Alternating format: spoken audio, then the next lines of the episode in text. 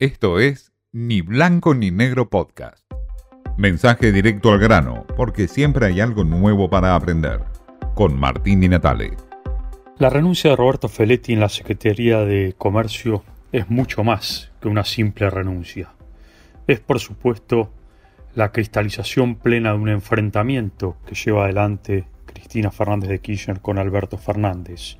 Un enfrentamiento en el poder máximo en el frente de todos, que se traduce en este corrimiento a un costado de Feletti. Por supuesto también es la significación de que todas las medidas llevadas adelante por el ex secretario de Comercio para combatir la inflación no dieron su fruto.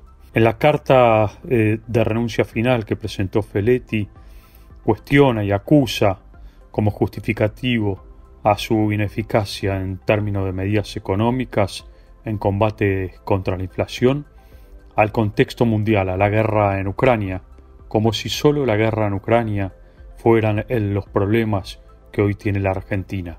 Es decir, el control de precios, la intervencionismo estatal que impuso Feletti no tienen nada que ver. Es todo culpa de la, guerra en Ucrania. Por supuesto, detrás de todo esto se esconde mucho más. Hay una guerra eh, subrepticia entre eh, el ministro Guzmán y el secretario de Energía Darío Martínez y su subsecretario Basualdo, también por la segmentación de tarifas. La próxima guerra que se viene. ¿Habrá más renuncias? Nadie lo sabe.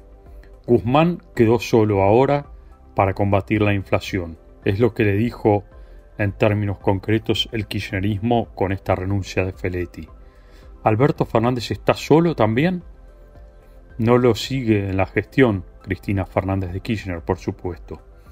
En el acto de la UOCRA, Gerardo Martínez le dio una lapicera como regalo a Alberto Fernández. Símbolos, gestos.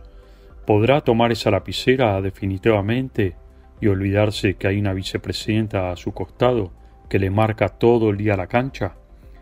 Alberto Fernández también tiene gobernadores rebeldes que se unen y que piden más subsidios por el transporte. Son los gobernadores del norte sobre todo, peronistas por supuesto.